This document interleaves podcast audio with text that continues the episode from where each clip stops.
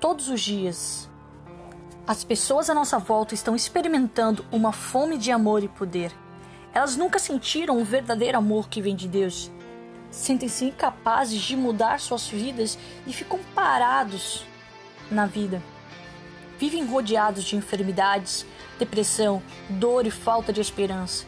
É como se uma tempestade estivesse enfurecida dentro delas e elas não tivessem o poder para acalmá-la. Estão desesperadamente procurando por uma resposta. Que sabe de uma coisa? Essa resposta ela reside, ela habita em mim e em você. Certa vez um homem saindo do estacionamento do supermercado viu uma mulher guardando as suas compras. Só que dessa mulher havia um adesivo que dizia: Jesus é a resposta. E este homem, um tanto inteligente e provocador, parou e perguntou para essa mulher: Qual é a pergunta? E a moça, um pouco confusa, voltou-se para ele e perguntou: Como? E ele tornou a dizer: Se Jesus é a resposta, então qual é a pergunta? E sem hesitar, ela respondeu: Senhor, não importa qual seja a pergunta, Jesus é sempre a resposta. Ele é a resposta. E quando você foi salvo, Jesus e o seu reino fizeram morada dentro de você. O poder sobre a morte, as enfermidades, a falta de esperança, o pecado, a depressão e os vícios. Agora, este poder vive em você. Você possui a resposta para cada questão dentro de si. Você tem experimentado um banquete que vale ser compartilhado. E acredite, os que têm fome sempre escutam aqueles que têm a comida. Mas o problema tem sido que nós, como corpo de Cristo, parecemos que não temos nenhuma comida.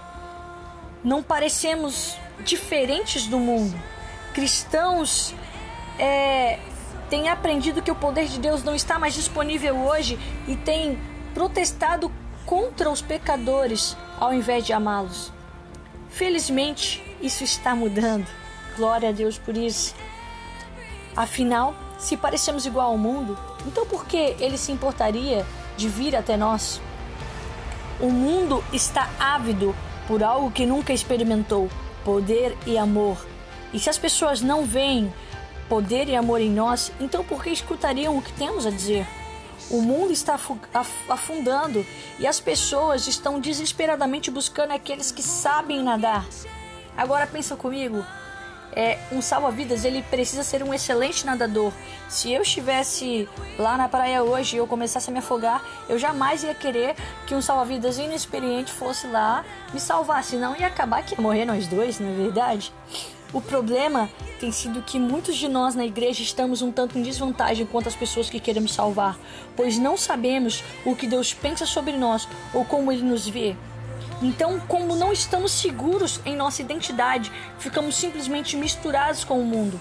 E apesar do mundo à nossa volta estar afundando, ele não vem a nós, porque parecemos exatamente como ele.